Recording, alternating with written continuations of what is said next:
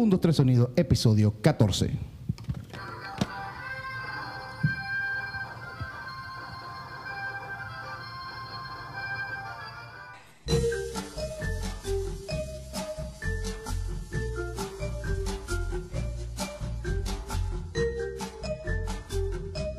Un, dos, tres sonido, episodio 14. El cuarto de la segunda temporada vendría siendo episodio 4, una nueva esperanza. A New Hope. A New Hope. A petición de tu invitado. Coño, sí, el único que dijo, la única petición que te voy a hacer es que yo quiero hacer el episodio 4. Entonces, bueno, comenzamos desde el 10, entonces, bueno, vendría siendo el 14, entonces, bueno, sí. Entonces, él es- Gracias. él es, él es el episodio Andrés. 4 Gracias, de la Andrés. segunda temporada. ¿Cómo estás, mi pana Boris? Yo estoy muy bien, Andrés Coño, Patolín. Chamo, estoy fascinado con su, con su Gracias. camisa. Gracias. Muy vale. ¿Dónde la compraste? Vintage. No lo puedo decir a menos que aparezcan los, los ¿cómo se llama? Los patrocinantes. De sponsor de- que lo vas a hacer, lo, lo vas a tener muy pronto. Oye, pero ya tengo, tengo la esperanza. No, por ahí en una de esas tiendas que venden curiosidades a un precio muy barato. Coño, qué bueno. Son esas cosas que uno consigue Qué y dice, fino. wow. ¿Sabes? Que no se imagina que las va a conseguir tan baratas y en un sitio como ese, pero... Me, está muy brutal. Te, Gracias. de Igualmente, que la tuya, imagínate tú, la Mira, tuya mira. tiene dos grandes pasiones en una sola imagen. dos religiones, como decíamos, como cuando yo hablo con Boris, le digo, mira, los Beatles y Star Wars son dos religiones que se llevan bien, mira. Y que además, bueno, ¿qué tanto hay que decir? Dos, dos cosas que partieron la historia tanto de la cinematografía No. como la música en dos. Por Dios, por Dios, por Dios, por Dios. Bueno, Mira. estamos aquí en casa de Boris. eh, Que es la no, tuya la- también. gracias, mi pana. Este, oiga, en serio, la este- tuya en buen sentido, dicho, ¿no? la tuya. Estamos aquí un domingo. Este, Son bueno, las seis y media de la mañana, media, acabamos sí. de ordeñar afuera, Tiene, tiene, tiene unos gaticos bien bonitos que, no, que, que son de la calle, entonces... salvajes que no se dejan ni que, siquiera que una de las cosas más raras que... Porque yo conozco a Boris desde el 97 legalmente, pero yo lo conocía de antes, desde el 95. Él no me conocía, pero yo, yo sabía quién era. Porque él tenía en su casa, en San Antonio de los Altos, allá por Club de Campo, eh, en un espacio como alejado, tenías también unas perreras, también como una criadera de yo perros. tenía, yo criaba en mi casa, en lugar de llamarse a los bocios, se debería llamar los perros en ese momento, los perros, ¿no? Porque habían, no te exagero, como 16 perros en, en- que no necesariamente eran de cría, ¿te acuerdas? Eh, Eran de todo. Y teníamos mastines napolitanos, que en un momento fueron la diversión Yo lo de lo que fue el estudio. yo lo recuerdo claramente. Perros muy hermosos que eran eh, familia, bueno, parte de, de la familia. Y el estudio quedaba justamente al lado de, de la casa de él, que me imagino que por cuestiones de mamá, mamá, que no es un estudio, mamá, que entonces llama. No, el Ay, cuento, tu vaina el ahí. cuento es más largo que ese, pero lo vamos, lo vamos Sí. a resumir y lo vamos a Y contar. bueno, yo creo que te juntaste con Marcelo Sanjueza, eran dos muchachos de qué, 25 años, 24 años, no y sé. Winston Borrero. Yo creo que Ah, no llegamos verdad. ni siquiera Winston, eh, veintitantos. Era el miembro de La Muy Bestia La Muy Pop. Bestia Pop. Sí. Comenzaron ustedes tres. y además una de los, de los genios de la música electrónica en Venezuela. Que justamente Marcelo ahorita fue para España y se lo encontró. Hizo una foto y Winston Sí. ya, ya luce como de veintitantos. 23. En ese momento lucía como de, de 12. No Sí, lo porque cono- yo no lo conozco, yo no lo conozco. Sí. Yo nunca lo No, conocí ahí. Un músico excepcional y Sí. de verdad que tipo. Bueno, entonces yo iba a ensayar con, ni siquiera tenía banda, yo íbamos a ensayar a joder y bueno, me acuerdo de Boris siempre porque él se cargaba su bloque, su Motorola gigantesco así. Que por eso sufro de lumbago hoy el día. Y después vienen y me dicen, no, que la montaña se mudó, se mudó a cerca de la casona, que queda, la, que estaba la casona, y quedaba en una, en una famosa tienda de lámparas que se llamaba Lámparas un Mariara. centro comercial donde pero voy a, voy a hacer la historia lo más corta posible ajá. cuando nosotros éramos eh, chamos teenagers eh, de estos que, que, que armaban sus bandas literalmente de garaje que ensayábamos en el garaje de mi casa muy eh, pronto, digamos, cuando empezamos con esa afición, en la casa empezaron primero los grupos, después los vecinos, eh, la gente, tú sabes, que venía a ver, cuando yo o nosotros vinimos a ver, ya en, que en el cuarto que estaba al lado de mi cuarto, a veces habían como 20 personas, una cosa así. O sea, la cosa llegó a ponerse interesante, ¿no? Y en un momento, cuando hicimos una primera mudanza allí en Club de Campo de la casa, había una casa de herramientas, una casita que siempre estaba como abandonada.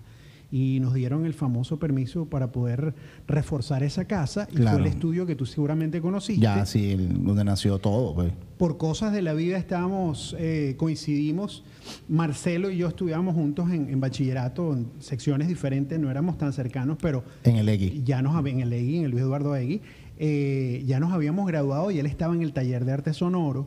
Winston Borrero también hacía parte de, digamos, de, de la movida en ese. Yo creo que no, estábamos entre los 20, 22 años. Yo creo que sí, sí. sí. Y decidimos reunirnos y, ¿por qué no? Vamos a hacer una sala con, bueno, ya tú lo sabes, eh, ya haciendo una introducción, yo te conozco a ti, yo creo que mucho antes de que tú mismo te conocieras. Yo, yo, yo creo que no, sí. pero sí, me acuerdo de ti, pero Sí, sí, sí. yo no quiero decir cuánto, pero hace muchos años. Yo me imagino que fue 95, yo empecé con todo el lío de... Sí. Junto, junto con, la- con Don Cerullo. Que exacto, que era, que era una movida súper interesante además. Entonces, la idea para concluir es que decidimos hacer como una sala de ensayo para probar a ver qué tal, para que vinieran primero los amigos y la gente de San Antonio que se interesara.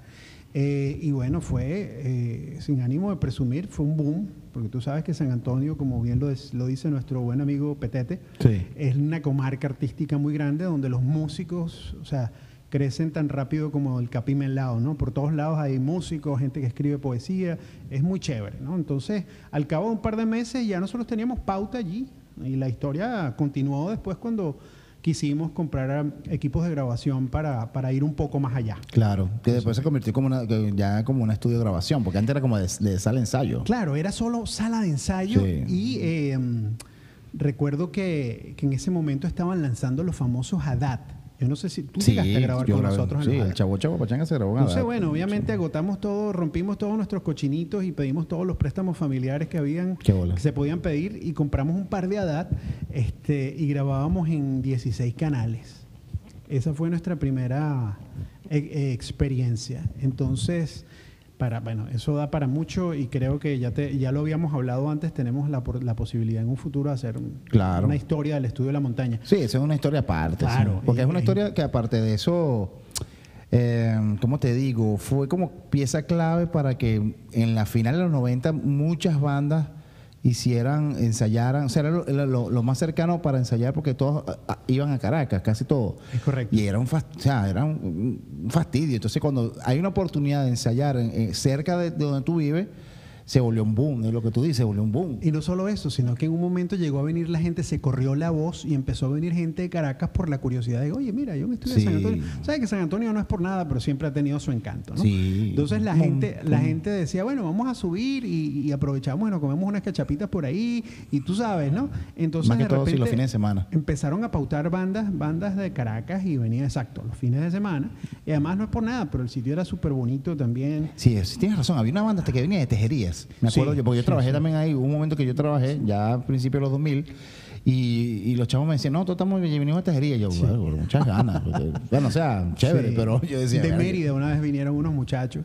Increíble. O sea, la- lo que se generó allí realmente fue eh, una época fabulosa, eh, donde todavía yo creo que tenemos, primero, la amistad tremenda que hay entre más de muchos 20 años nosotros. Más, 25 años. Sí, sí, sí. De hecho, en estos días, el año pasado, antepasado, eh, tú hiciste un tributo bien merecido a- a- a- al disco de la misma gente, o al ya- y eran los 20 años, ya creo. Sí. No, A ver, 2015, 20 años, es decir, casi 20 Sí, 24 sí, años. Sí, sí, sí, sí, sí, se dicen fácil, pero 24 No, o sea que.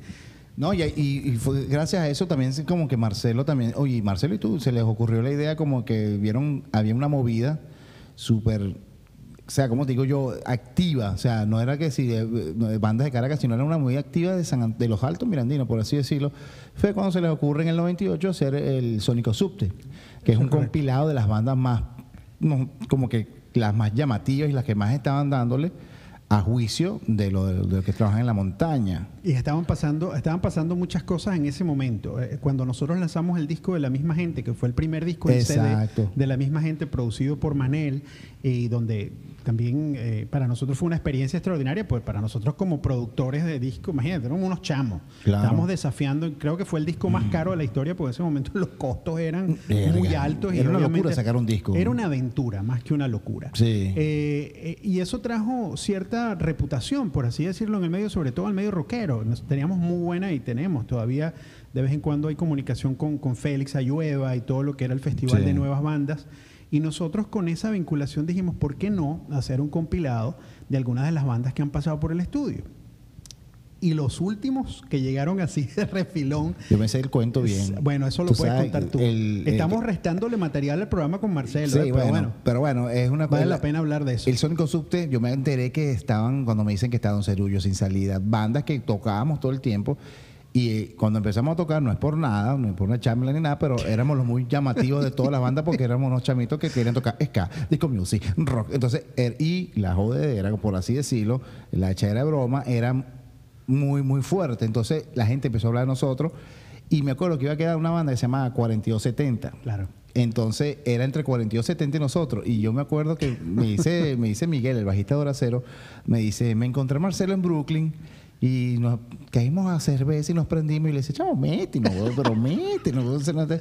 Y entonces Marcelo, sí, sí, sí. Miguel era muy Claro, chamito. claro. Sí, sí. Hasta que llega Don Cerullo y le dice, chamo, tienes que meter Horacero porque son buenos y los chamos son de, la, de lo nuevo, nuevo, nuevo. Y bueno, Marcelo, bueno, está bien. Para eran- nada, porque terminamos grabando dos discos ahí. Ustedes eran tan chamos que nosotros le citábamos el representante No, al sí. Bueno, menos yo, me acuerdo. yo no. Pero me acuerdo de Miguelito. Eh, Miguel hoy era- yo, yo puedo hablar de ustedes de verdad, mira, Sí. lo digo de corazón, sobre todo de ti, Yo Pato, tenía- que yo te- tenía 19 años, 20 sí, años. Bueno, imagínate tú. Pero eran chamos y, y Miguel era te- tremendísimo, me acuerdo, te porque él era... Niño, era un niño, Sí, era un era un niño. chamo.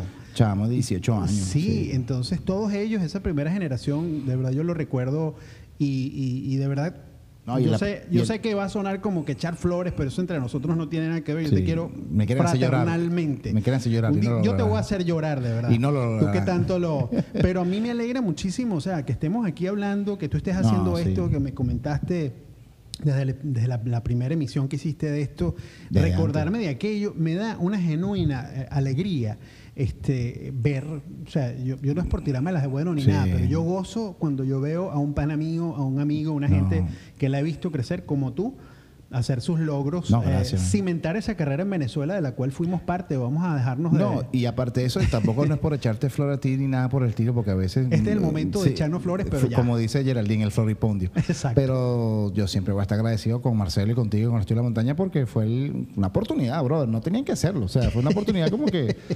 Y fíjate que fuimos. Marcelo me dice: Mira, de todo, cuando ya pasó el. 90 eh, después del Sonico Sucte, el 98, que llegó el 2000, hasta el 2002, Marcelo me dice: Verga, qué bola que ustedes. Le, fueron los últimos en entrar y son los que todavía siguen echando Claro, en esa época. claro. Hasta el 2009 que, te- que se- Porque un poco era la apuesta a eso, a ver qué pasaba. Eh, nosotros con esas ganas de, bueno, por supuesto de seguir, que era un negocio, cuando todo el mundo hablaba del estudio de grabación, la gente se imaginaba, pero eso no es un negocio como tener un- Sí. una panadería, un supermercado, es un negocio que tienes que amar esa cuestión para poder estar ahí un domingo, ¿te acuerdas? A las 12. Esa es otra.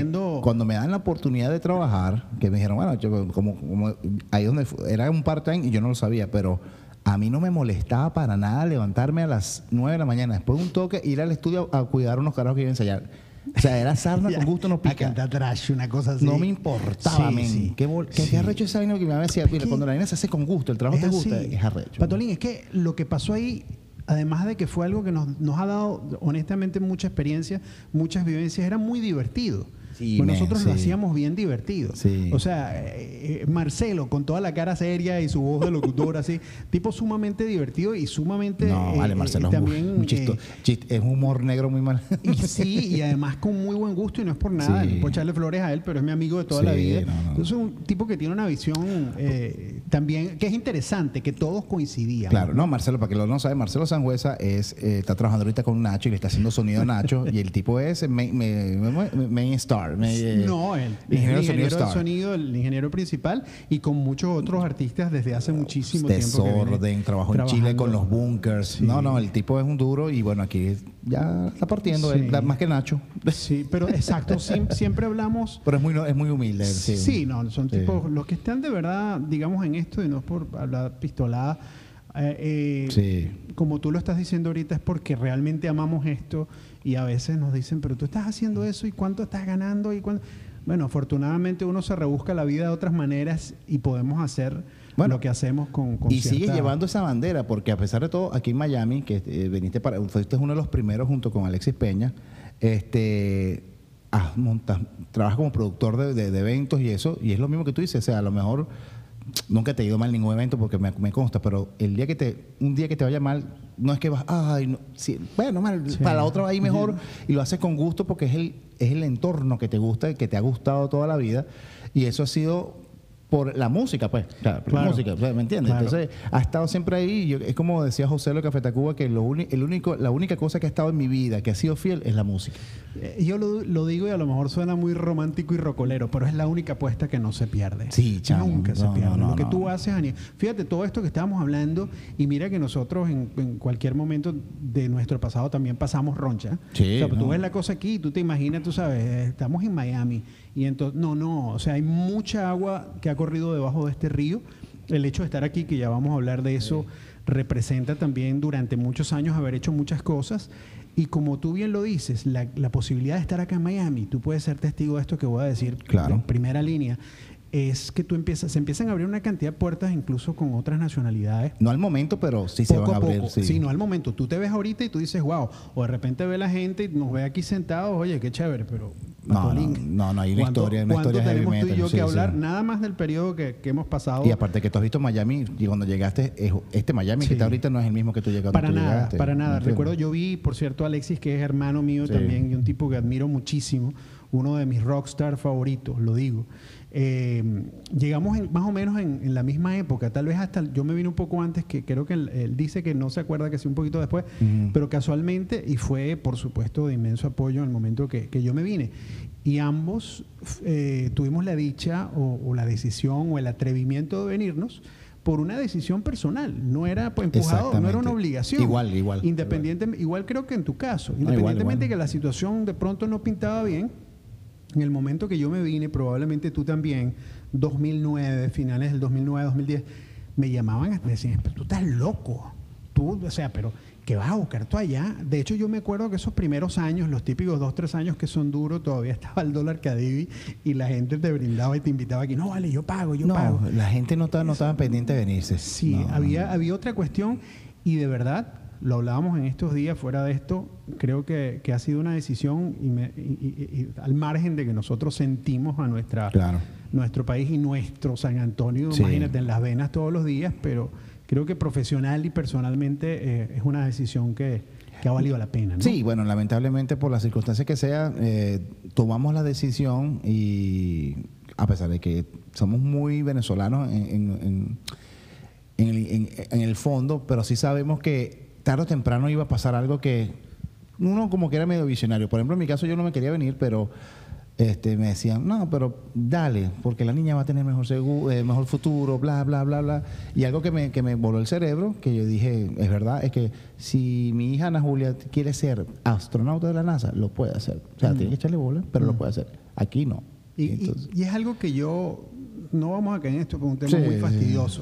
Pero yo lo, lo digo, a lo mejor suena muy simplista, pero tiene tanto valor el que se ha quedado a dar frente Sí. por decisión propia o por necesidad, que el que asume, sobre todo, es un salto al vacío. Sí. El maestro Cruz Díez, que acaba de fallecer, en paz descanse, uno de los hombres más gloriosos de nuestra cultura, Señor. dijo algo una vez en, en- una entrevista que a mí me conmovió tanto que siempre lo repito.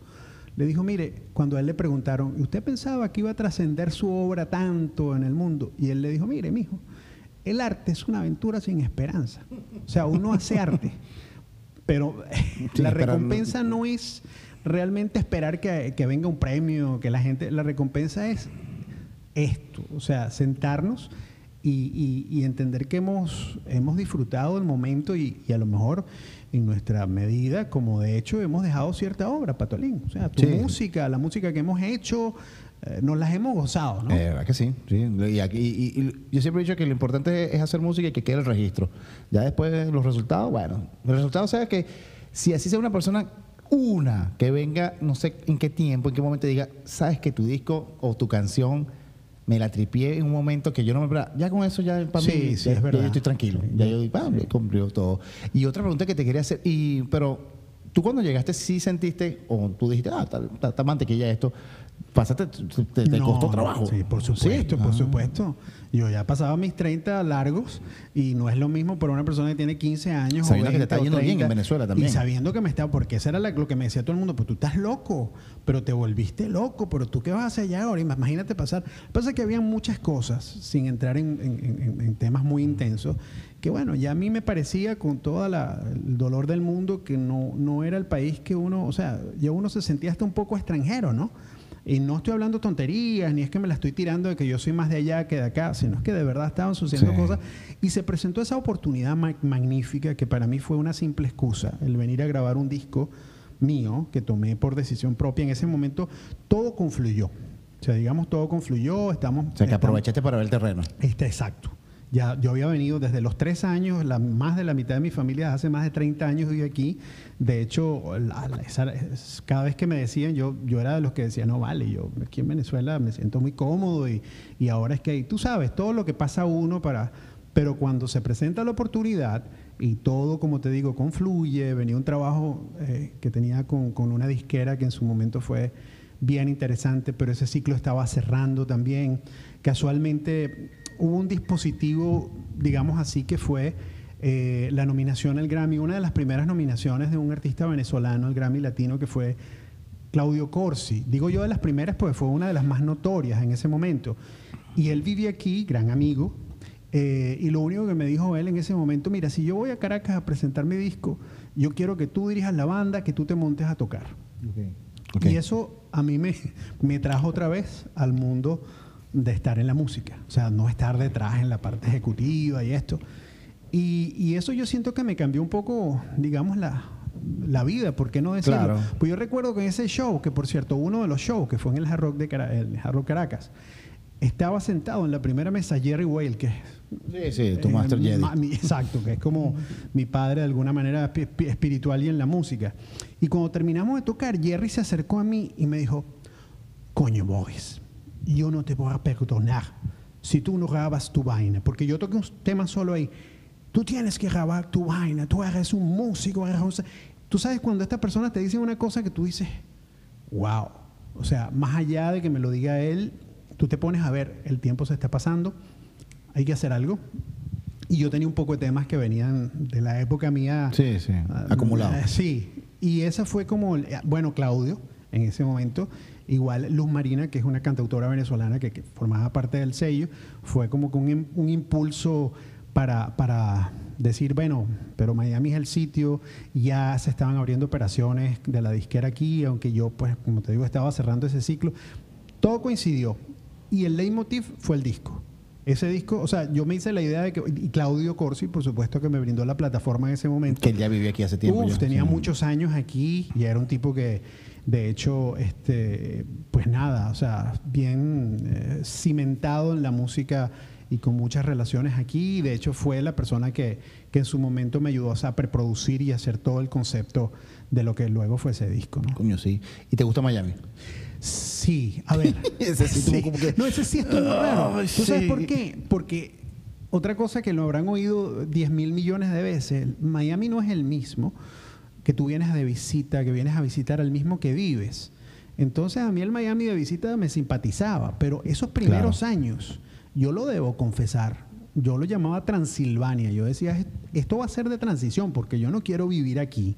Claro. Yo, o sea, por más que tal, a mí me, yo, o sea, yo quería irme, de hecho, yo vivía bastante lejos de aquí, a una hora y pico de aquí. Sí, me dijiste, en Plantation, Sí, ¿no? por allá, entonces me sentía cómodo. Pero honestamente la cosa te va llamando y esta ciudad tiene algo que te va como enamorando, lo digo de verdad. Y llega un momento que tú dices, ah, caray, pero resulta que todo aquello que a mí me parecía que, que- me hacía brincar y, re- y repeler la ciudad es lo que me atrae. Entonces, yo debo ser honestamente muy agradecido con esta No, ciudad. y, y aparte que te cambió mucho porque aquí también conociste a tu, a tu esposa, Claro, que tú ni te imaginabas. Pero que- ni me imaginaba ya. Por, por Dios, eso te digo, mira. Una, una mujer excepcional, una mujer simpática, Oye, bella. vale. No, no, no, no. Y eso que no está aquí. Pobre, mira, más bien, pobre Julie. pobre Julie. No, y, vale. Y de verdad que, o sea, que tú te digas a mí, bueno, porque me vine porque me hice de novio, qué sé yo. No, nada. Te viniste porque te, te, te- Sí. Y, te vi- y dejaste todo lo que estabas, lo que habías construido, porque me consta, porque somos amigos y yo Sí, sé. sí. Y tenías un lugar en, en- en San Antonio de los Altos que era hermoso, que era un departamento. Chamo, una broma que tenía. una eh, cosa de loco. Era el balcón, era este. El campo de polo. El campo de polo. Si la o sea, gente por decía, Dios. pero tú estás loco. Decía, no, y la vale, neblina a gratis. No, y los caballos y la cuestión. Y dejaste eso, es eso. un punto importante que tocar, porque fíjate tú, y no me voy a poner yo de, tú sabes, de, de motivador. Sí, no, Dicho sea de por paso, favor. trabajo con uno de los, de los de la motivación, que es mi hermano Carlos Fraga. El y a- a- co-star. algo te tiene que quedar. No, no, no, no. Pero te digo que cuando uno abre una puerta, sinceramente abre mil puertas. O sea, cuando tú haces un cambio, y eso lo sabes tú también, Sí. o sea, hablando de cosas que puedan eh, ayudar a personas que están viendo este programa, de verdad, cuando tú estás tentado a hacer una cosa y tienes ese temor, Claro. cuando tú lo haces, de verdad se abren muchas cosas. Empezando por el tema del disco, justamente esa relación me trajo a conocer, como tú dices, a Yuli, que ha sido... pues, Que te cambió la supuesto, vida, te bueno, cambió la por vida. supuesto, Sí, sí, porque, sí. Para mejor, pues, o sea, por sí. supuesto, por- no hay nada como tener también el apoyo de la familia, el apoyo emocional. Sí. Eh, Sabes, y ha sido mi, mi, mi- no mi compañera y esos años donde uno estaba No, eh, brother. bien o sea, por eso digo, complicado. o sea, Sí. por eso digo, o sea, pobre Yuli. Qué malo. No, no, no, de verdad Tiene que tienes un, un, dos, tres con Yuli. Sí, sí, no. Y, y otra cosa que te quería decir, este, aparte de eso, bueno, experimentaste muchas cosas que a lo mejor tú no te esperabas. Y bueno, también como todo, estábamos hablando la otra vez, como todo en la vida, al principio cuesta, cuesta, cuesta. Y yo creo que el mejor ejemplo también que lo hablamos la otra vez fue George Harris, que Sí, cuando hacía su cosa en el, en el, en el Teatro Trail, ¿no? En el, No, en Catarsis. En Catarsis, perdón. Sí, eh, eh, eso- y eso, sí. tú, trabaja- tú hacías los jueves, sí, los jueves, no, mentira, los miércoles hacías miércoles. Noche de Cata con Cata- la la cata Muñoz. musical con César Esa. Muñoz. Que, eso era un chiquitico, una Sí. cosa. es- eh, lo, lo impresionante de este cuento es que ver con tus propios ojos que vas a un lugar, por ejemplo, la cata musical, habían entre total 10 personas, de las cuales 4 eran mesoneros. Chévere. Y lo pasa, y lo transmitían en una página web, creo que era por Sí, Livestream. no micrófonoabierto.com, Ok. live stream. Los jueves venía eh, George Harris, que yo no lo conocía, y era igual. Eran 10 personas, las cuales 5 eran los mesoneros, y él hacía el mismo show que está haciendo ahorita. Pero yo vi eso y yo dije, normal, el tipo echándole pichón ahí, Sí. su mismo show, con sus cinco gente, en, en, una, en un teatrico chiquitico. Y, sí, no, que había ni brother, 100 personas que, bueno, se fue llenando. y ahora, eh, hace do- una Sí, semana, es un el- buen punto de referencia. Nosotros lo hablamos el otro se- día. él también pa- pasó ronche, Pero por supuesto, yo puedo hablar, bueno, digamos con cierta propiedad, pues lo considero mi amigo, es una persona que quiero, que lo conozco. Yo no, yo lo veo como espectador y me lo tripeo Qué demasiado. bueno, Me qué bueno. Y, es, y esto es prueba también, y no es que uno se las debe, ay, sí, el buenote, Sí. pero que a mí me, me llena de cierto Ah. orgullo. Sí. El bueno. No, el buenote en el sentido que hay gente que se alegra con el mal ajeno, vamos a estar claros. Yo siempre pongo a George Harry de, de ejemplo, y, Claro. y no es mi amigo. De Pero que- hay gente, hay gente, vamos a estar claros, Patolín, hay gente, hay gente que le da así como cierta, que a, la, que a alguna gente le vaya mal. Yo soy, y lo digo abiertamente, sin, sin, sin falsa modestia, yo me alegro cuando a la gente que le echa bola, la gente que de verdad va para adelante, le va bien. Estoy hablando de ti. Y como conozco el caso de George, de verdad, cuando yo veo eso, que en estos días te estaba comentando el, Movi- el Movistar. hablando de eso, sí. Sí, el Movistar Arena de Chile, que son creo que 10 mil personas o más, y la gira que hizo. Y yo veo eso así digo, Dios mío, me acuerdo de eso. Me acuerdo de una noche eh, contando gente a ver si tenía suficiente o teníamos suficiente para pagarle al ingeniero de sonido. Qué bola. A Rafa, por cierto, que lo sigue acompañando. El, pro- Rafa estaba ahí. Claro, era el ingeniero que atendía. Eso era una, eso era una, eso era una idea de George con Marisol Correa, que es Teatro Trail, para hacer de esos eventos de la semana, eh, digamos, la transmisión streaming y hacer una cierta plataforma, que es la plataforma de George Harris que tiene ahorita, inmensa. Entonces, él nos brindaba la posibilidad. Mónica Pascualoto tenía el martes, este, que era un programa de, Sí, como de sí. variedad que tenía ella.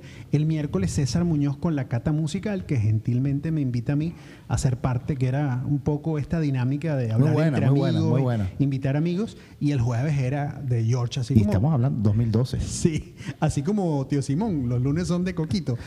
Entonces, eso fue muy divertido también. Y yo recuerdo claramente el día que George dice, oye, se está presentando una posibilidad porque están reabrien- reabriendo un sitio histórico que es Flamingo Theater Bar. En Flamingo... Pero ya ahí, se, Flamingo- ya, ya ahí se le estaba llenando ya la cosa. no, ya. pero el Flamingo lo abren. Flamingo tiene una historia que esto podemos hablar. Ay, Ahí tocó ah, hasta ah, Frank Sinatra. Fra- él lo dice, o sea, era un hotel. Este, entonces lo estaban reabriendo y él se plantea el reto, porque ya se le estaba llenando esa sala, de cambiar de esa sala. Es que muy gentilmente lleva con Marisol Correa allí 100 personas a una sala que son casi 400 personas. Da, da caguita, da, ca- o sea, da sí, miedo. De hecho, yo recuerdo, nosotros fuimos al primer show y para no hablar tanto de esto, es impresionante porque a mí, yo puedo hablar con toda propiedad, meter 350 personas en ese sitio es un ejercicio de pulso bien bravo. Y que este señor todos los jueves lo haga, eso es una feligresía. Ah. Como yo te digo. Entonces, cerrando este punto, así como él, hay muchas personas, y como tú, eh, Andrés, también, Sí. que de verdad, yo lo digo, cada quien en su, en su espacio, en su área. Oye, a mí me llena mucho cuando veo la Qué gente. fino. Alexis, ni hablar de Alexis, que hemos- somos amigos desde que yo ya ni recuerdo, desde niño. Es más, él se ríe porque cuando yo era más muchacho, yo soy más contemporáneo con su hermano Yogi, con Raulín. sí. Era nuestro rockstar san antoñero. Nosotros teníamos 14 años y teníamos la bandita, él ya estaba con témpano llenando todos los, los auditorios allá y era un tipo, ay, Alex. Era como el logro tal". del pueblo. Sí, O sea, era- como- si él llegó, entonces eh, me echaba broma, igual que otro amigo común, Gilberto Bermúdez, que siempre lo abrazo con cariño, mi hermano, que está en a- Canadá. tan- el- Otro el músico excepcional. Yo le decía, pero es que yo, uno lo veía con admiración y me decían, o sea, pendejo, chicos, si yo soy eh, tu Sí. hermano también. Claro no- que agarraba el autobús y se bajaba para el sitio. o sea. no, mira, yo no he visto persona más, eh, digamos, talentosa, noble, pana, y no tengo que echarle flores, lo digo de corazón, no, no tengo nada. no le debo dinero. Pero es verdad, tú lo conversabas Sí. con él y yo digo, wow. Bueno, él me dice que te- el cuento del que Miguel, Miguel Mateo dijo que. No, Miguel Río. Miguel Río, Lo voy a aclarar ya. Él, porque dijo- él dice, dice, yo eso es lo que dicen. No, él es tan sencillo que él jamás va a decir No. cómo es la cosa. Yo te puedo dar fe porque yo estaba. No, es que yo La vi silla eso. caliente. Yo estaba en la silla caliente y a mí me provocaba entre decir, mira, porque él es muy, de verdad, tipo súper noble y súper sencillo. Miguel Ríos fue con Big Bang Ríos al Poliedro y habría Aditus y en ese momento yo trabajaba con Aditus. Y eh, Miguel Ríos vivió una época, en la época de Reni, imagínate, una época brillante, el show de Reni en Venezuela, y le encantaba Chelique Sarabia. Entonces él dijo, bueno, pero planteó una idea a la manager, que es su sobrina Clara Castro, que yo todavía sigo teniendo contacto con ella. ¿Por qué no cantamos Ansiedad en un momento y canta alguien por Venezuela, de Aditus y tal? Y entonces creo que fue en la rueda de prensa, yo sugerí, porque había una cercanía incluso con Miguel Ríos, imagínate, y le dije, pues, los, los amigos de Aditus no querían hacerlo, pensamos en Alexis Peña. Y se nombró Alexis y él mismo dijo, pero ¿cómo no me voy a acordar yo de ese chaval si es una de las mejores voces en español? Porque ellos habían estado en el Iberoamericano de... Sí, de- sí, Entonces, eso no es una leyenda urbana. Yo lo digo con claridad porque yo estaba allí. Y luego Alexis, si mal no recuerdo, fue con nosotros eh, a vacilarse ese concierto. No, fuimos al, al. Poliedro, abrió Aditus, tocó Miguel Ríos, el Big Bang Ríos. Es decir, otra, otra muestra No, más de... Otro orgullo san antoñero. Así es. Mira, Boris, otra cosa que te quería preguntar. ¿Qué tan importante es para ti, chamo, esto ya, bueno, hablando de las dos religiones?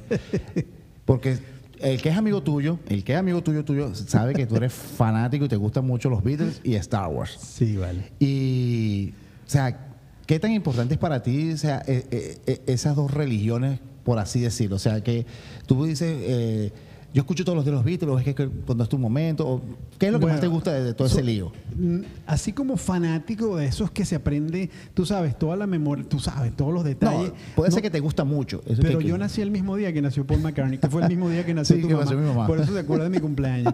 Entonces, por ahí hay una cosa, y lo debo confesar, es algo que no es que nació con uno, que como todo muchacho eh, ignorante, yo los primeros años que me acercaba a la música, a mí la música de los Beatles no me llamaba la atención porque me parecía como... ¿Sabes? A mí me gustaba Genesis, me gustaba, por supuesto, Mm, Queen. fíjate, no me sabía eso. gustaba, entonces, claro, yo los Beatles lo veía así. Yo tenía 13, 14 años, era un niñato. eh. Sí, sí. Sí, eh, todavía, pues, eh, entonces, no los veía con, con esa... Los veía con ignorancia, vamos a hablar claro. Exacto. Cuando yo empiezo a estudiar un poquito, a meterme serio en temas de la música y empiezo a explorar la música de los Beatles, me doy cuenta que a partir de allí, como me decía un afinador de piano que estaba loco de bola, que afinaba los pianos en mi casa, que el mundo se podía dividir entre antes de Beatles y después de Beatles. Y él se vestía muy a tipo de los 60, era un loco. Sí, sí. Pero él lo decía y yo me reía. Entonces él tenía un papelito porque él había estudiado en la Steinway de Londres, que él había afinado el piano a, a- a- a George Harrison. Ok. Entonces yo decía, este loco, este loco. Cuando yo entendí la dimensión y uno entonces se empieza a investigar como tú lo has hecho, Sí, sí. y entonces como músico te empiezas a, a ver la estructura de los temas, tú te das cuenta de la genialidad que los tipos inventan. Es más, está en antología. Los tipos cuando dejan de girar y graban un video y lo, lo envían al programa de Ed Sullivan, inventaron MTV. o sea, Sí, inventan los videos, inventan los amplificadores, los, los conciertos masivos. Entonces, bueno, ya empieza, por supuesto, una afición para el tema de los Beatles mucho más allá, que tuve la suerte de llegar hasta, en, en una de esas dichas de viajar, por cierto, con Julie hasta Liverpool. Ah, eso es una tremenda experiencia. Mira, y no te digo una cosa, no es solo Beatles. Pato, nosotros algún día tendríamos que hacer ese viaje porque vas a sentir y la gente va a decir, oye, pero qué presumido este. Sí. Que es como San Antonio, pero con puerto. con el puerto con Albert Dog. O sea, es una vaina muy arrecha porque es que tú, es- no es solo los Beatles, es lo que se respiran. Y tú te das cuenta, oye, pero el rollo de la inspiración, porque mira, hay mar. Sí, te entiendo completamente. tú, tú ves la gente, la gente es simpática. O sea, es muy bonito. Y además, sentir el rollo Beatles ahí es una cosa fuera de serie. O sea, estar en la caverna, pasar por las mismas calles. Sé lo que hablas, porque cuando fui a. Athens, Georgia, que es donde se formó Rien, Eso. esa misma vaina. Sí, que tú Sen- vas por ahí. Sentía todo así que, y, to- y todo, todo el ámbito. Claro, uno viene investigando y nutriéndose de eso toda su vida. Tú escuchas Athens, Georgia, eh, Goose eh, donde, donde está la oficina, y cuando llegas ahí, es como una magia, es como un, no sé. Además que eso seguramente mismo- te eso pasó esto. Te no sé si te pasó, pero a mí me pasó. Era como un déjà vu, una cosa rarísima. Que sentías que tú habías estado allí antes. Por eso y había mismo. espacio. Sí, sí, de sí. hecho, nosotros hicimos amistad que todavía me escribo con una señora eh, de allá, muy simpática, que nos hace, se nos acercó y nos preguntó dónde éramos. Total que terminamos mm, correspondiéndonos eh, eh, como se hace ahora. Antes se hacía con postales y con cartas, ahora por vía Facebook y eso. Sí, mejor, más rápido. Eh, sí, pero yo decía, wow, cuando yo estaba ahí, por ejemplo, yo estaba en Strawberry Fields y yo veía las cuestiones.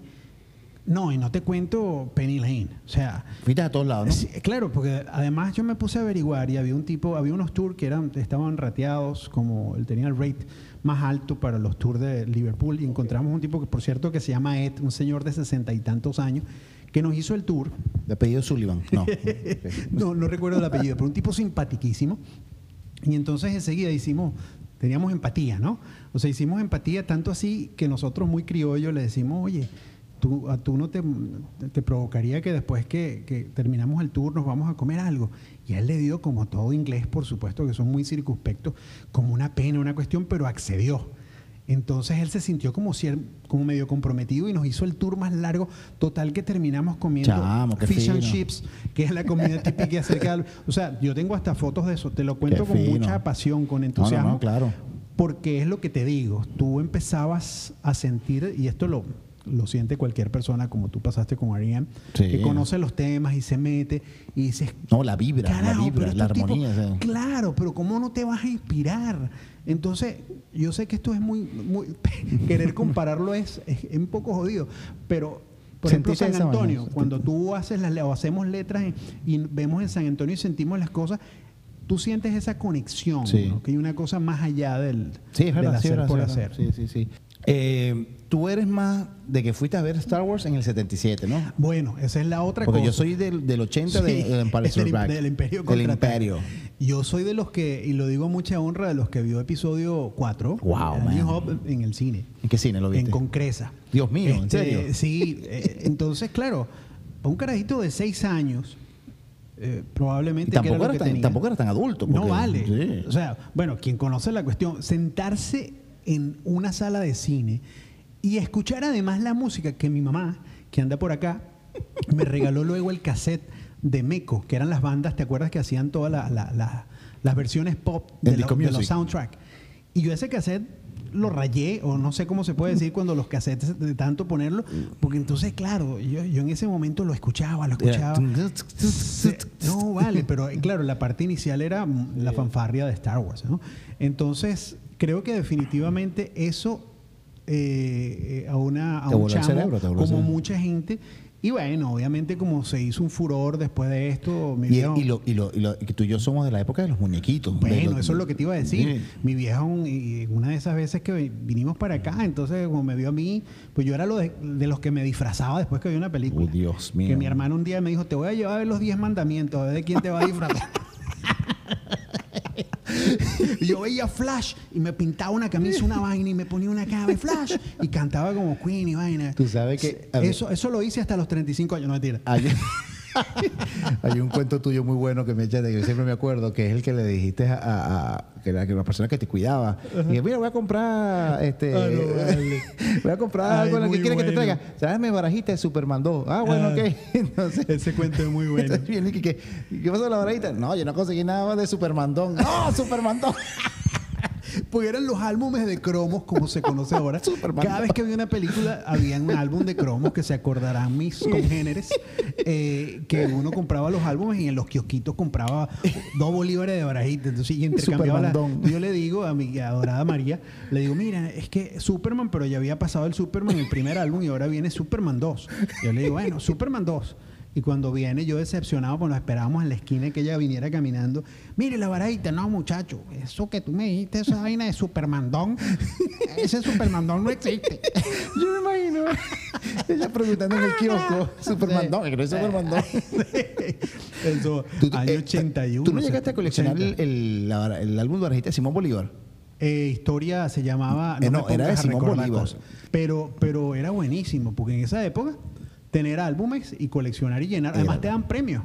Yo me acuerdo que una vez me dieron un balón de fútbol, creo que era el Tango Adidas del año, imagínate tú, 82. No, hombre. de el bendito- eh, cuando llenas el álbum te regalaban y que un balón, ¿no? Y siempre te mateaban con una Esta chupeta. parte de la entrevista la puedes poner en blanco y negro. sí, no. Era Sí. demasiado viejo. ¿Y si llegaste a tener tus muñequitos de Star Wars o bueno, lo, o era lo que te iba a decir. No, mira lo que pasó. Y a lo mejor lo va a ver y se va a acordar de esto. Eh, mi padre y mi mamá, o sea, eh, me acuerdo cuando vinimos a un viaje, por supuesto, y yo, fan como era de esto, me compraron una caja que traían todos los principales y, y la, y me acuerdo que tenía el, la, la- tú eras la- fancy, la vale. nave de Luke que andaba con unas rueditas y todo eso. Y entonces, bueno, lo tuve cuando era chamo y, y lo guardé. Cuando teníamos, eh, nos mudamos a la montaña, tenemos un buen amigo en común que tú debes acordar, que es Helio Fernández, tremendo Claro. baterista. Sí, sí, sí. sí. Este, él empezó una vez con Marcelo, que es un, también un gran coleccionista de, de action figures. Sí. Este, empezó una vez a decirnos, imagínate tú en esa época, me dice, mira, Boris, tú sabes que en el IFA están vendiendo eh, figuras de Power of the Force, que son las figuras nuevas de Star Wars. Yo te estoy hablando del año 2002, 2003, tal vez, ¿no? Ok. O antes, por ahí. Entonces le digo, ay, vale, ¿tú estás coleccionando eso? Sí, no, yo coleccionaba eso cuando chamo. Es más, en la casa debo tener unas figuras de esas viejas. Yo las voy a buscar, le digo. Busqué mis figuritas y conseguí todas las figuritas viejas que tenía, que ya estaban un poco, tú sabes, jugadas. Gol- golpeadas por la vida. Y se las regaló a Helio, las que yo tenía. Se las regalé buena onda porque El bicho la vendió. No, no. Sino que después, como nosotros en ese momento andábamos para arriba y para abajo, un día voy para su casa y veo su colección ¡ah! y me entró la fiebre a mí de coleccionar de nuevo. Claro. Devolverme, No, el que regale quita, no vale, nada que ver. Pero en ese momento me entró esa fiebre que seguramente tú te acuerdas, que Sí. llegué a tener igual que, que, que, que Marcelo, una cantidad, pues nosotros éramos de los que buscábamos Te pegó la añoranza, pues. Sí, Sí. pero entonces ojalá que Helio todavía conserve. Además teníamos un sí. buen amigo que tenía una juguetería allá en, en Galería Las Américas, que era el tipo que nos buscaba, No me acuerdo. eh, nos, nos traía cosas selectas, porque tenía la juguetería, pero acuérdate que esto, la gente que lo ve hace dice, ah, esas son vainas de carajito, coleccionando. no, no, no, no, estos son cosas que, por cierto, tenemos aquí una obra de nuestro buen amigo común Eduardo Sanabria, Orgullo venezolano, en, Ah, en Ávila. En estos días estaba en, está ahora en Nueva York y estaba viendo que estaba en DC Comics, que Ah, es la sí, yo tienda vi la de- broma. Entonces, claro, esto es algo especializado, aunque la gente se mofe un poco de que, de que si tú coleccionas esas cositas, Claro. esto es algo serio, compadre. Sí. Yo me acuerdo que mi mamá una vez le dije, porque yo fui media, media baja así, porque mi mamá me decía, ¿qué quieres que te regale? No, yo quiero Star Wars. Y yo quería el halcón milenario. Y el halcón milenario era muy caro, porque era muy grande, muy caro. Entonces, mm, ay, no, voy a comprar este, este, este, este, este juguetico. Entonces me regaló los muñecos, me regaló Luke Skywalker y Han Solo, pero toda la casi toda la serie de, de la nieve. Ok. Pues estamos hablando, era la época de, de, del Imperio Contraataca. Y me regala la nave y yo, no, pero este no es el halcón milenario. Bueno, eso es lo que hay, me dice ella.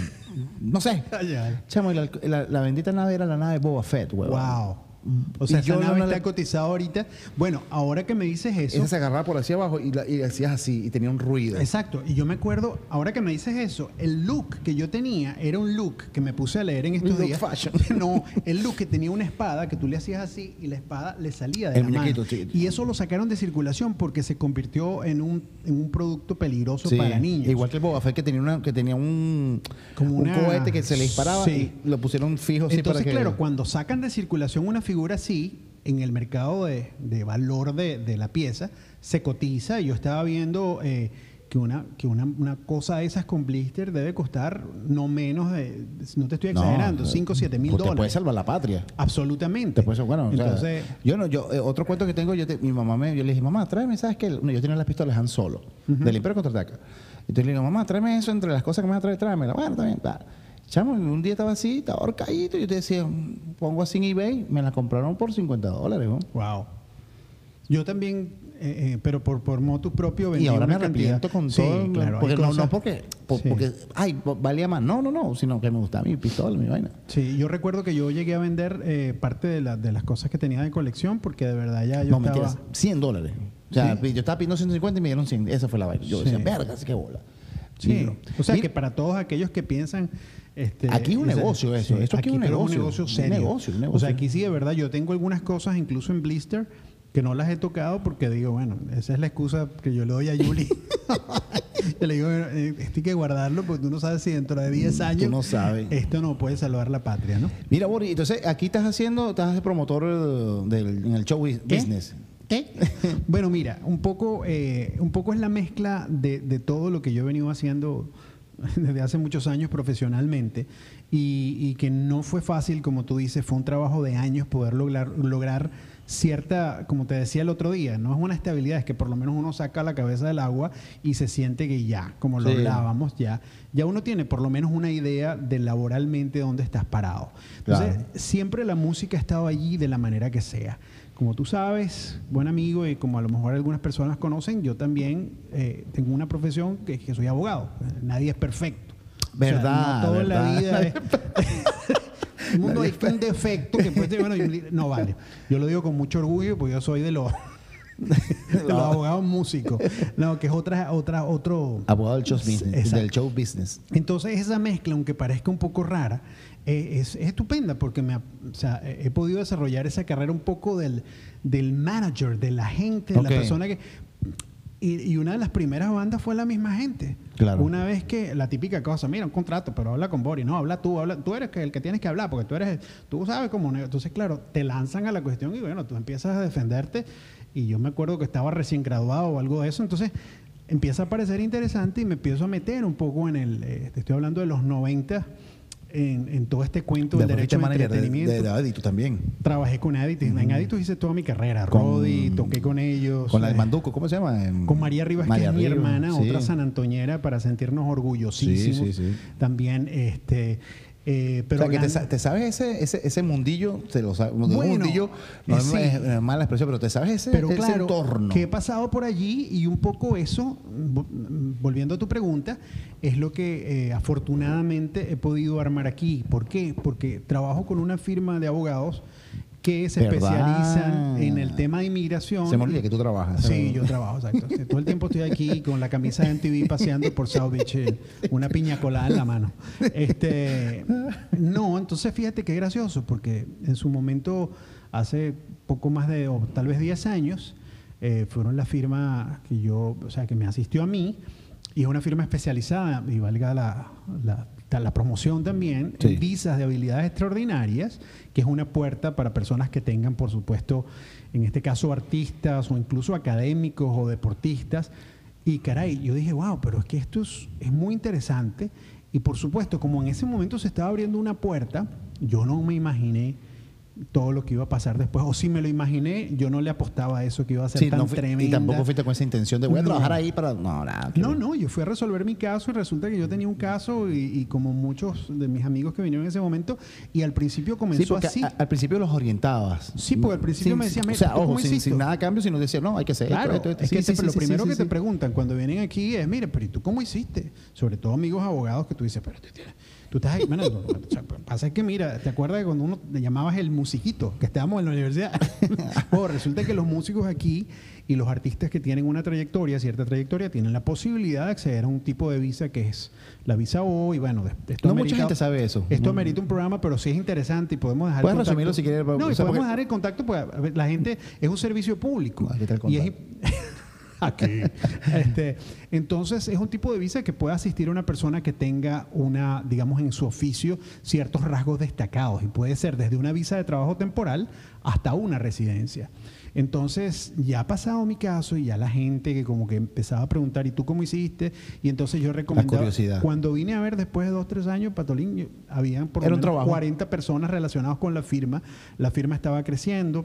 Se Si bien es cierto que yo no me licencié aquí, el trabajo que yo sigo haciendo allí es un trabajo de orientación, es un trabajo que lo conozco como esta parte muy bien porque lo he pasado y lo, o sea, entonces lo grandioso de esto es que estás trabajando en algo legal, pero estás muy relacionado con artistas, no solo venezolanos. lo que te gusta también. Claro, Sí, sí, sí. que no solo venezolanos, que fueron obviamente masivos, no solo artistas, sino gente de muchos, por ética, por supuesto, uno no puede hablar de clientes, pero Claro. muchísimos. No, y lo bueno de eso es que es como una especie de efecto dominó. Claro. Cae uno, cae otro. ta, ta, Claro, ta, y no es por nada, pero es una firma súper efectiva. No, no, sí, Obviamente sí, sí, son, eh, mira, lo que yo digo, y tú lo sabes bien, temas legales eh, son como los temas médicos. Yo me acuerdo que tú me decías mucho, Patolín, tú tienes chance de tener. Y yo decía, bueno, pasa que. Bueno, Pasa que los caminos te llevan a veces por otro. Pero era mi segunda opción. Pero por supuesto. Y yo tenía la caja y te la mostré y toda la caja. y tenemos amigos "Chamo, aquí comunes que aquí tienes". tenemos amigos comunes que ya son gracias a Dios residentes y que es otra cosa que a mí me alegra mucho ver que tú emprendes e inviertes porque es una inversión que tienes que hacer pero entonces tienes tu entonces esto venía por la pregunta sigue de con que- ellos, ¿no? claro por Sí, supuesto ya son más casi siete años eh, Bueno, cualquier cosa ya saben. Tienen una duda. bueno esa es una como tú lo sabes bien una de las tantas cosas que uno tiene Fíjate, tienes otro. Y tienes otro. O sea, como todo lo- ser normal aquí en Miami, tienes dos trabajos. Sí, o tres, o hasta cuatro, porque ahora me volvieron a llamar para hacer Uber. rati- Uber.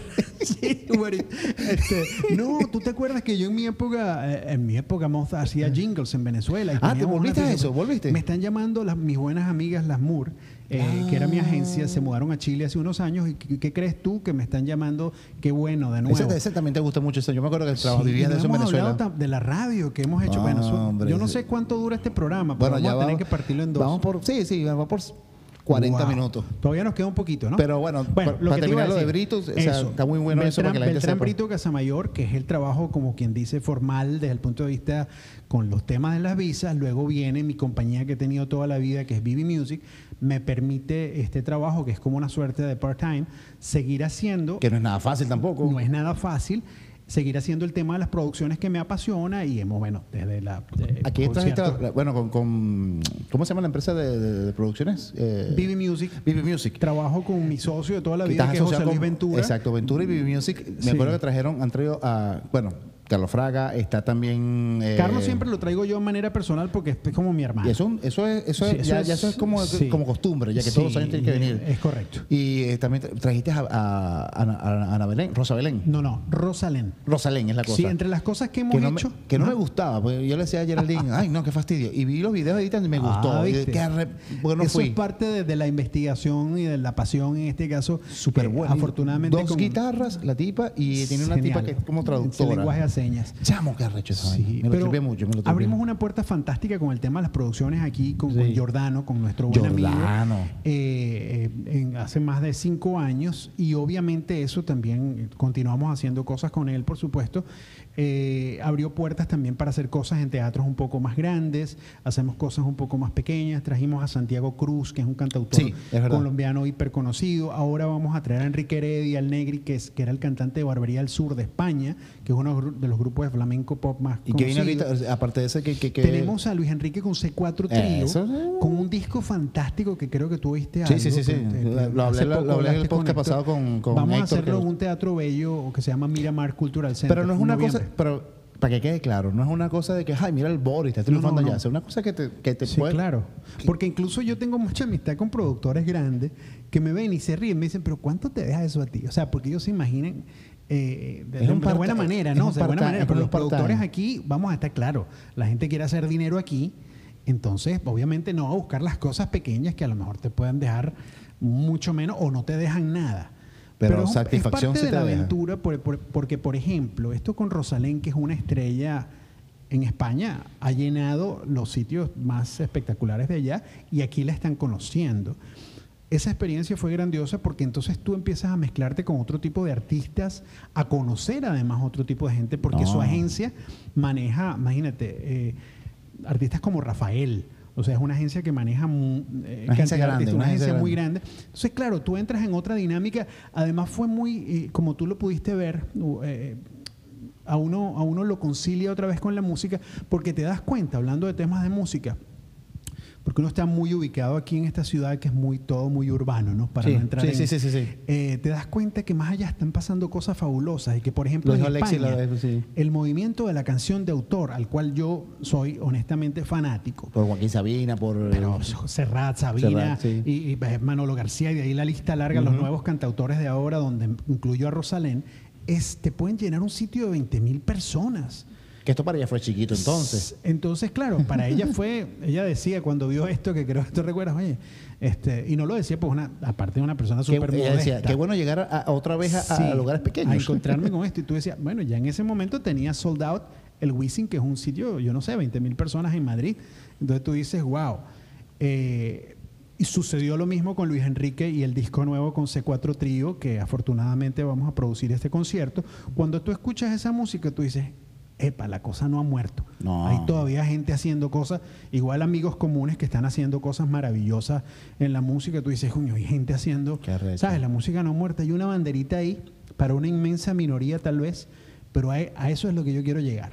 O sea, no me importa Sí, si son sí. 200 personas, 300, pero gente que hable al igual Claro que que, tú si estás te, haciendo. claro que si te deja algo también es chévere, ¿me entiendes? Por Ah, claro. pero yo creo que a lo mejor tú dices, no es fácil ni que, ni que ay, mira Boris, está es- el famoso productor. No, tipo No, que no, con las uñas tiene que hacer los flyers, Mira, ya tiene que imprimirlo. Ese cuento de famoso, para salir de eso una vez, No, porque la gente cree, cree una Claro. cosa en, en otro lado. Que o sea, uno- yo me acuerdo cuando sacan, cuando saqué el disco de- eh, después de todo, que fue mi disco que anda por Ahí aquí. está, aquí está. Sí, exactamente, haciéndole promoción. Hace ya siete años, en una entrevista, una cosa así, me decía, ah, es que ahora quieres, quieres ser famoso con la. Entonces, a lo mejor era muy pesada esta respuesta. Y yo le decía, ya yo soy famoso con quien quiero ser famoso. Con la gente que yo quiero, con, Sí, sí, con mis sí. panas, o sea, con quien yo necesito. Si hablas de la fama, ¿me No, y Tengo fama. No solo por eso, sino por chistes muy malos también. Sí. O sea, por cosas. No, y aparte que Esa también es la fama que yo disfruto. Me dijiste también que, que habías tripeado demasiado porque tenías una cuerda de amigos tocando, que todos son unas palas. Entonces tenías a Pablo Fernández, que a lo mejor no lo, puede ser que no lo conozca nadie, vamos a suponerlo, Claro. pero son sendos artistas, sendos músicos, y estaba, ya te estaban llenando, con eso ya estabas feliz. Que a lo mejor tú digas, bueno, este, no sé, eh, no, no, no, no cumple las expectativas, o sí las cumplió, qué sé yo, pero ya con el hecho de que haber No, claro, yo por lo menos con ese disco. Tocaste con tus amigos. Claro, ese disco para mí fue una experiencia extraordinaria porque fue una prueba de hacer algo dentro de un contexto que yo creo que. No, y aparte modestia que es un aparte disco que- domino, que es un lenguaje pop. es un disco, eh, lo grabaste con, con Claudio Corsi. No solo eso, yo por ejemplo admiraba muchísimo a un baterista que tocaba con Rubén Blades, que era ah, eh, Carlo, eh, que es Carlos Magno Araya, y tenía un proyecto que se llama Editus, que grabó el disco Tiempo con. Y un día hablando con Claudio me dice, pero si él vive aquí en Homestead, en serio. Resulta que Carlos y yo terminamos siendo mejores amigos y él grabó todas las baterías de mi disco. Ahí está. Adolfo Herrera, está Andrés Briseño, con quien trabajé mucho tiempo. Está Linda, No. que la trompeta la grabó un día en San Antonio.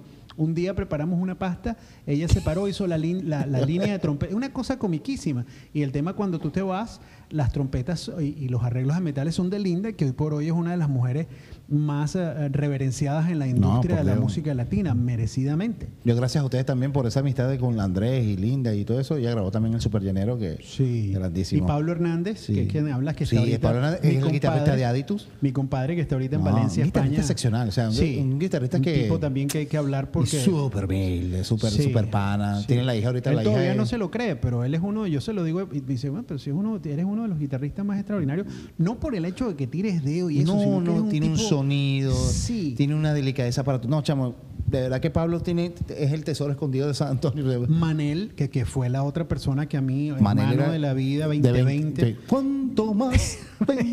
Es el que, es el que yo, una de las primeras personas que me dio la posibilidad de grabar profesionalmente y yo lo agradezco muchísimo y está en el disco. Luego hicimos un concierto en Caracas que me acaban ¿El después ¿No? ¿Tú no tocaste en Tolón hicimos uno, Sí, sí, sí. pero en Corbanca. Sí, es verdad, hicimos uno sí, Tolón sí, que tocó, tocó Panchito. Pancho también. Tocó Panchito. Pero ese concierto me acaban de entregar las imágenes y lo vamos a editar para. Coño, sería buenísimo. Yo tengo un amigo que te está trabajando en edición ahorita y hace cosas con videos. Qué Este, bueno. se llama Andrés Acosta. No, sí, está bien. no, vale, yo estoy Mira, editando ese Boris, concierto. otra cosa también que yo hice un programa eh, de radio con él, Claro. ¿sabes lo que hablamos en, en- con el programa de Alexi? Pero era interesante porque este, de un domingo, de un sábado pasó un domingo, después el domingo pasó, no, le dieron como el lunes a jueves, y él me dijo, coño, para que me, me, me, piches ahí las noticias y bromas, se las pasé por, por correo, después, coño, pero para que vengas, para que vengas para acá, tú sabes, para qué, y al final de cuentas terminamos haciendo el programa de lunes a jueves. Yo- Voces al aire. yo programa recuerdo- heredado de Alexis. Una de, mis- de mis épocas favoritas fue esa. O sea, cuando yo me muera, me dijeron, ¿cuál es tu época favorita? Coño, una de las tantas fue cuando hice radio con Boris. Una de nuestras vidas. Yo trabajaba, a entrar a las 8 en la guía radial de Venezuela en Centro Plaza y salía a las 5. Y yo tenía que esperar hasta las 9 de la noche. Esto era por costa mía, él no me estaba obligando ni nada. Sí, sí. Hasta las 9 nos encontramos en el CCT, comíamos algo en la feria y Correcto. hacíamos el programa y después subíamos juntos y llegaba a Claro, las 11. porque vivíamos en, Claro, en no, San Antonio no. los dos. era- y yo igual tenía que esperar la castellana, que estaba en la oficina de la la castellana. cola era muy horrible Sí, también. Entonces, cuando como- bajaba la cola, nos convenía, nos convenía. Absolutamente. Entonces, eso es otra de las aficiones, la radio. La radio, que hemos buena radio, man. No, es- creo que es, hay una persona que dijo una frase bellísima. La radio, hablar en radio es como hablar con Dios, porque no lo ves, pero tienes la certeza de que te escucha. Sí, chamo. Y entonces a mí me pasaron unas cosas simpaticísimas. Más de una vez llamó a la radio gente que yo me temblaban las piernas cuando me dijo, mira, fulanito de tal, estoy escuchando el programa. Yo decía, Dios mío, ¿qué habré dicho yo? Este, lo que te hace generar una responsabilidad cuando tú estás allí. Fueron tiempos muy ricos. No, yo le agradezco mucho a. Alexis, que la primera etapa fue con Alexis. Luego Alexis se empezó a llenar de compromisos y me fue dando. Esa fue la época que Él lo dijo. Sí, sí, sí. Él me, Este, y entonces yo le, le digo aquí a Patolín, y de verdad teníamos un La- los misor, los misor, los, los Mesori, los Mesori. Iván y toda, toda la familia Mesori que siempre estaría agradecida. Este, y tú eras muy cómico porque cuando poníamos la música, como era un horario ya después de la, del tráfico, me decía, no ponga eso, que la gente va a chocar en la Panamericana.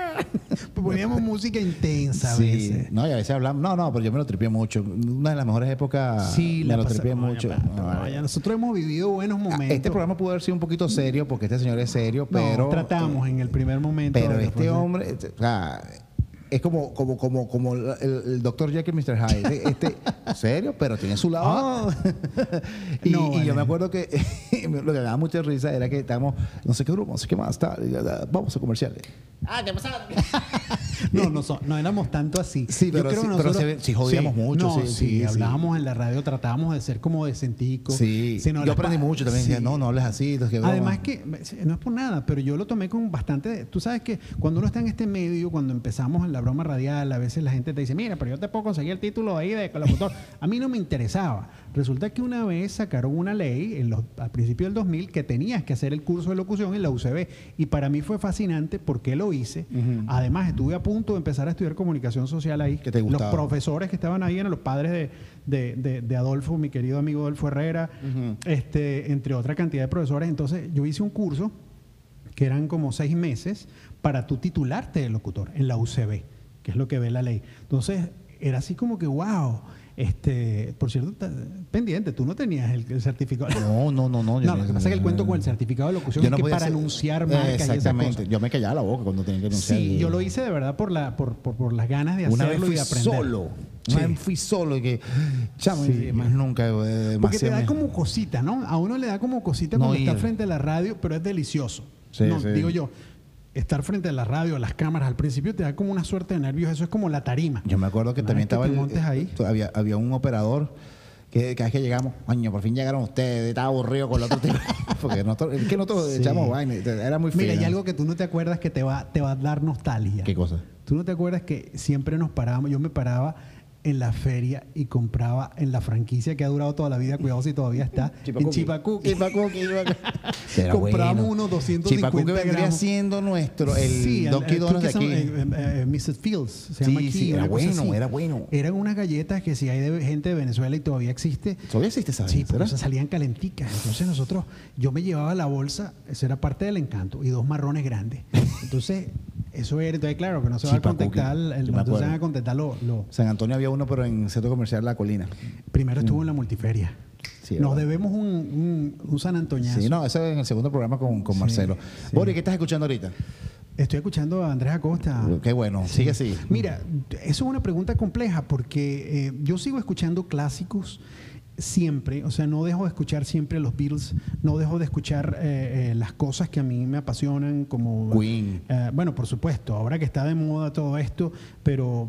No voy a eh, hablar contigo, disculpa que te interrumpa, de la película Yesterday porque ya hay, y voy a dejar el enlace aquí arriba, hay una conversación entre César César, Muñoz Muñoz, hizo- que a lo mejor lo más seguro es que hagamos Sí. un programa con él, pero donde hablan de esta película, donde ni a ti ni a mí Sí, habían... no me gustó. Sí. Y sí. creo que, pero César da una buena teoría del por qué, si él le gustó a él, y es válida. Sí, Súper válida. Sí, de hecho al final. Pero yo- igual no te la compro. Yo quiero verla, seguramente tú también de nuevo, pero es que uno ya venía con otros par de monstruos de películas. yo, me- yo vi la película Yesterday porque yo me comí el tráiler y le dije, Boris, esta película, sí, sí, nosotros la-". teníamos un casi seis meses de Cuando la- expectativa. sí, cuando la fuimos a ver, yo le mando Sí. mensaje, chamo, qué decepción, me co- puro tráiler. el-. Pero aquí está el programa. Vean Sí. el programa con, con César donde él explica muy bien todo y de verdad que se le puede dar una segunda Bueno, oportunidad. Te decía yo Tú, que. yo no. Ajá, entonces- exacto, no, que estaba, siempre escuchaba mis clásicos y sí sigo con mucha atención toda esta onda de la canción de autor nueva, de estos músicos espectaculares, entre los cuales podemos dar un par de recomendaciones que yo creo que coincidimos. Jacob Collier, que lo vi aquí hace poco por acá, que es uno de estos chamos que nace genio y tú dices, bueno, la música, esos son mensajes que nos envía la humanidad o la divinidad o la providencia para decirnos, hey, Claro. Eh, y está también nuestro buen amigo Ben Folds, que Wow. creo que vuelve a venir a Ha Miami. venido como tantas veces, yo no puedo ir ni a una. Este, de cosas nuevas, bueno, Judith Nederman de España, Rosalén, por cierto. ¿Estás escuchando? No, estás escuchando Es- nuevas? este, No. de cosas de España, típica cosa de- de un señor mayor, ya se me van a olvidar todos los nombres que escucho, pero sí tengo eh, una buena lista de, de- de- de cosas nuevas que me interesan, incluso cosas bueno. hechas en Venezuela. Ve- Vi que tenías por en estos días a, a, a Luis Irán, a Irán y a ¿Te gusta el trabajo de él? eh, Nana me fascina, Sí, sí. pienso que es una de nuestras rockeras más auténticas, de verdad, me da mucha nota. Toda esta gente que has entrevistado, para no entrar en, Sí, sí, sí. en, en polémica, cada uno tiene un valor muy especial y de verdad yo soy... yo Pablo soy- Estacio con Bacalao. todo yo eso. soy seguidor de todos ellos y de toda la gente que está haciendo algo. Alfred Gómez Jr., que está en Argentina ahorita. Bolívar y Caribano. Bolívar Caribano, que está en Venezuela. Carlos Angola, que En está España. en, en España. Le ha seguido la pista a cada uno. que a lo Gustavo mejor, Casas. O sea, le ha seguido la pista a cada uno por a su, por todos, su- Qué fino, a, fino. Laura Guevara que está en México. Acuérdate que por el tema del programa yo seguía haciendo radio aquí con una radio, ¿Verdad? Radio Caribe en Houston eh, y este tenía mucho material. Yo no he dejado de recibir Qué fino. afortunadamente material de amigos y de verdad me llena mucho de, de- de- de emoción, por así decirlo, Qué- que la buena música, aunque no sea tan comercial y tenga todas las, eh, las bambalinas anunciándolas, todavía permanece allí y en unos espacios bien chéveres, ¿no? Qué fino, Como man. la tuya, Andrés. Ese disco tuyo está muy bueno. Muchas Ese gracias. disco de a costa, a, a costa de todo, A costa de todo y a costa de nada. a costa de nada. Y este... Bueno, No nada. he revisado los créditos del disco, pero yo me imagino que por ahí... No es un disco digital, no tiene información. No, no, pero sé, Bueno, nosotros Boris. llegamos a grabar. No, no, sí, él me ayudó Digo, mucho en, la, en costa de todo, me ayudaste No, mucho vale, a grabar. me todo. encanta, me encanta hablar de eso porque eh, cerrando un Gracias. poco el programa, no lo digo por ningún compromiso, ver que han pasado muchas cosas estupendas en tu No, vida, ha, ha pasado con esto. en tu vida personal, en tu carrera. Una de las cosas, y aquí para cerrar, hubo una época, y esto es muy personal, pero bueno, eh, yo le dije a Boris, ¿sabes qué, Boris? Yo me voy para el carajo, porque ya yo no soporto esto. Ok, vete, pero no vas a poder volver, no vas a hacer Lo esto. encerré en un baño que y le quité el sí, no, pasaporte. me dio unas cachetadas morales y yo después dije, no, Sí. ¿sabes qué? Yo me quedé, No, mi, pues. mi mamá también me decía, bueno, si te vienes, ya tú ves, pero él fue el que me dijo, bueno, ¿por qué te vas vale. ir? Aguanta un poquito más, no sé qué. Sí, sí, sí ves la El que venga, el que venga, tiene que aguantar. No, no es que tenga que aguantar, pero sabe que como son el tres tema, años. de, el tema de Gustavo Cerati del Del Soda UT, el de sabe bien zona de promesas. Bueno, eh, para las personas que nos están escuchando y a lo mejor están en ese trance, porque tenemos muchos amigos que están recién Sí, llegando, sí. tienen tiempo. Esto les va a sonar al lugar común, pero aguantarse un poquito esta turbulencia. Yo siempre lo pongo como cuando tú tomas un viaje un poquito largo a, Europa, por ejemplo, y el avión comienza a moverse, mira, no, y a moverse fuerte, no es, no es bueno que tú abras la puerta y te lances de ahí, Sí. pues no sabes dónde vas a caer. Eh, es buen ejemplo, preferible, buen es ejemplo. preferible eh, que te tomes alguito y trates, tú sabes, digas tus oraciones, o si eres creyente, o medites, si eres budista, o lo que quieras, eh, pero viene. O sea, No, la no, persona que lo hace, eh, digamos, de buena fe y con trabajo y perseverancia, y esto puede sonar a, de verdad a frases repetidas, el periodo puede ser un año, dos años, depende. de Depende cada también quien. de ti, de, de tu- de lo que tú quieras hacer y las ganas que tenga que hacerlo. Porque si lo hace, bueno, te tienes un buen trabajo, pero si no lo hace con una gana que no te gusta este país, Sí, sí. No, no, no. pero el que se Eso queda aquí sí. y le echa ganas, tenemos que ser a agradecidos. los cinco años, como en la universidad, te gradúas y para arriba. Sí, somos muy agradecidos de, de saber de dónde venimos. Eso es importante porque también. De alguna manera nos marca el camino hacia dónde vamos. Somos legítima y auténticamente san antoñeros, carajo. Eso sí. No, de verdad, con la gente que... Y aquí que no hay montañas, salvo que las que pinta el amigo Edo, eh, más terrible. eh, pero creo que tú coincides conmigo. Agradecemos mucho este No, suelo no, que es nuestro hogar porque bueno, ha sido interesante. Hemos, poco a poco hemos creado la comuna San Antonio of the Heights. Sí, la propuesta próxima es levantar una montaña que no sea de basura sí. y hacer un parque de diversiones de San Antonio de los Altos aquí. Bueno, Boris, Patolín. chamo, muchas gracias por esta conversa. Pasó rápido, ¿verdad? May the force be with you. Pasó muy rápido. Como dice Geraldine, y con su espíritu. Está muy bueno. Saludos a todo el mundo y no dejen de seguir a este muchacho que bueno. Sí, pues, gracias tal. Bueno, Boris, fino. Nos tomamos el café, ya está Nos frío. tomamos el café, ya está frío, nos vamos a tomar otro. Un, dos, tres, sonido. Quatre.